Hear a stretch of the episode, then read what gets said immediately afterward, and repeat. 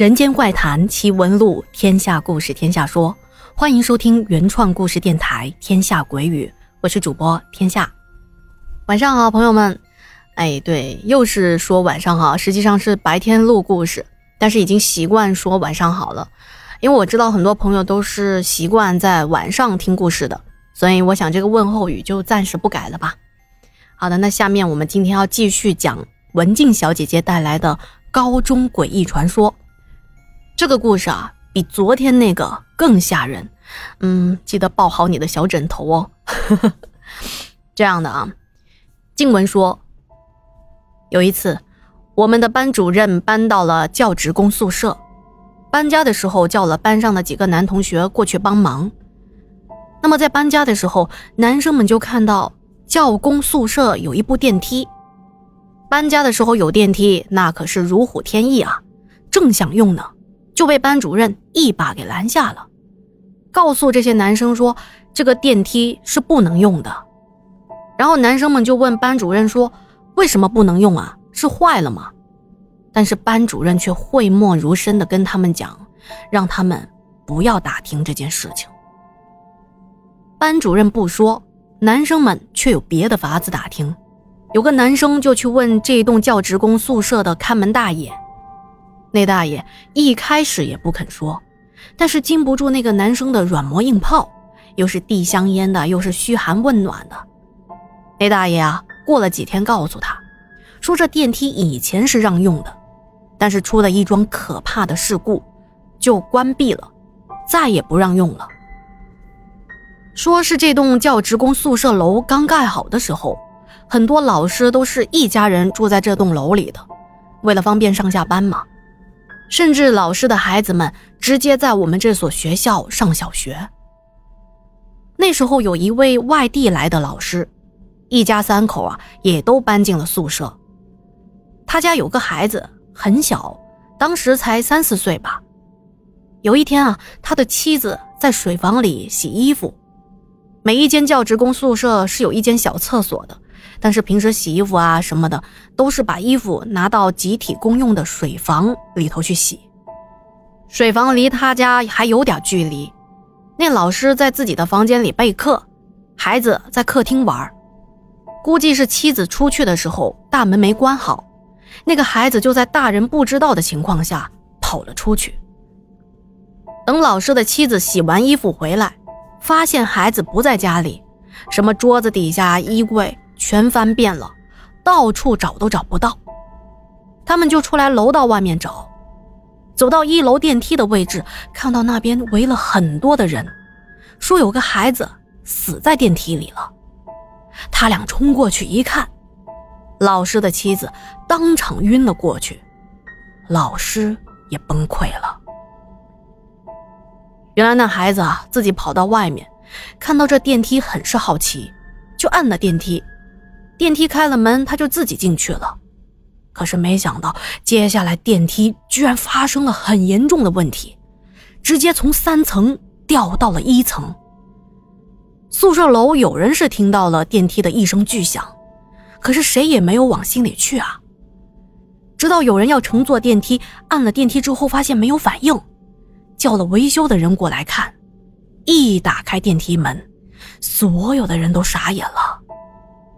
电梯里头躺着一个满脸是血的孩子，已经断了气了。出了这样的意外，电梯的厂家和学校都给了一些赔偿，但这也不能挽救孩子的一条命啊。家长也有自己的责任，觉得自己没有看好孩子，夫妻俩就一直处于丧子之痛的悲伤以及极度内疚的情绪之中。处理完孩子的后事，老师的妻子的精神就开始变得不太正常了，老师的情绪也特别的低落，教学也没办法做好。过了一两个月，那老师就带着妻子辞职回老家去了，而怪事就在老师夫妻俩走后的三四天开始了。很多人在晚上啊，总是听到三楼有小孩在走廊里跑来跑去，并且发出咯咯咯的笑声，他们还以为是别的老师家的孩子跑出来玩呢。可是开门出来一看，却看不到任何的小孩。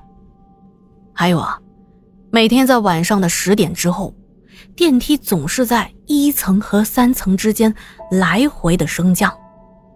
但是开开门之后也是没有看到人的，而且关键是没有人去按这个电梯呀。到这个时候，大家依旧没有那种警觉心。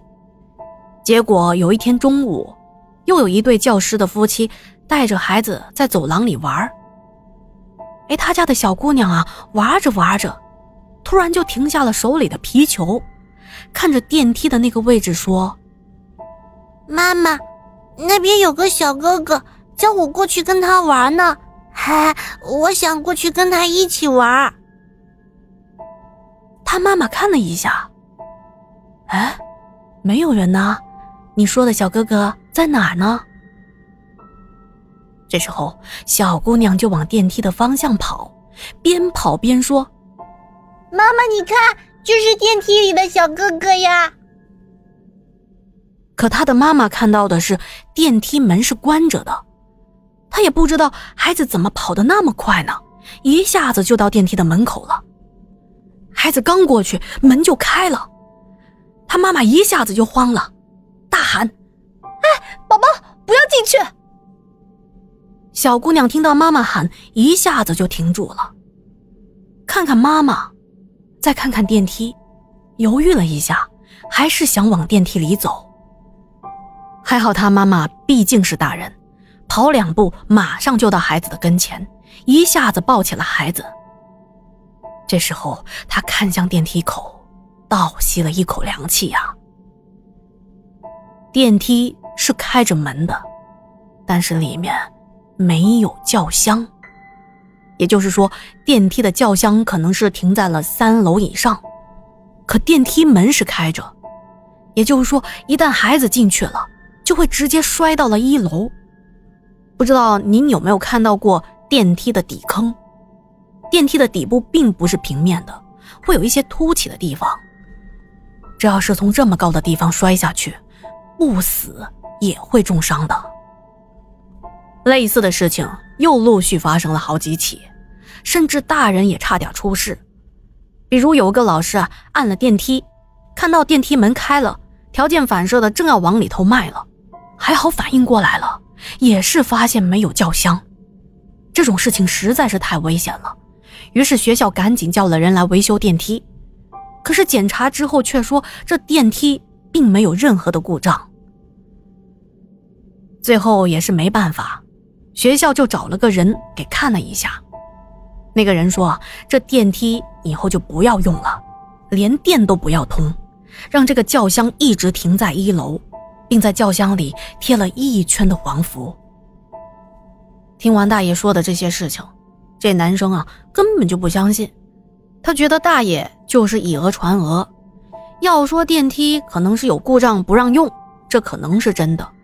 可是大爷说的这些都属于鬼故事的范畴了，没那么严重吧？他越想啊，就越好奇。于是他等到这大爷再次值夜班的时候，就给大爷送了一瓶二锅头。大爷也是挺高兴的。那经过这段时间的套近乎，他知道大爷喜欢睡觉前喝点酒，喝了之后睡得可香了。那么等到这天晚上的十一点钟，他等大爷巡完楼，他就跑到一楼水房的窗子，跳进去，进了这个教工宿舍。教工宿舍的大门是不锁的，他悄悄地开了门，探头一看啊。发现大爷果然在门房里睡得挺熟的。他轻手轻脚的跑到了一楼的电梯旁。这一次他来可是带了一把螺丝刀的，他要撬开电梯门。因为一楼的房间都很潮湿，这么多些年过去了，现在已经没有人住在一楼了，所以他也不用担心会被人发现。于是他在那个地方很有耐心的撬了好半天。终于把电梯门撬开了一条缝，他用手电筒往里头照，看到这里头啊全都是灰，不过他确实隐约的看到电梯的内壁真的贴了几张泛黄的符箓。这时候他就有点害怕了。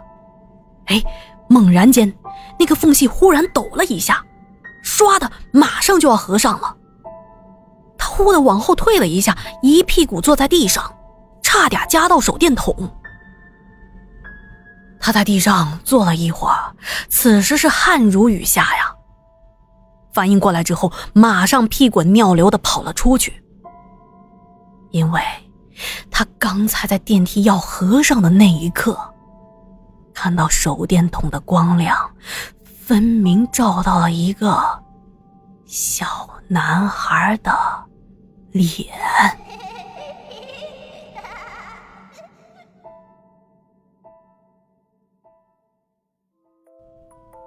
好啦，今天的故事啊就讲到这里了，啊，我觉得这故事真的比上一个故事还要吓人啊！再次感谢文静小姐姐给我们带来这么精彩的故事。如果您也一样啊，想通过天下把故事分享给更多的朋友们听到呢，欢迎与我联系，可以私信我或者是添加我的微信进行投稿哦。听完故事，千万不要忘记您的鼓励哦，给天下点赞、留言、打打 call。那今天晚上就聊到这里啦，我们明晚见。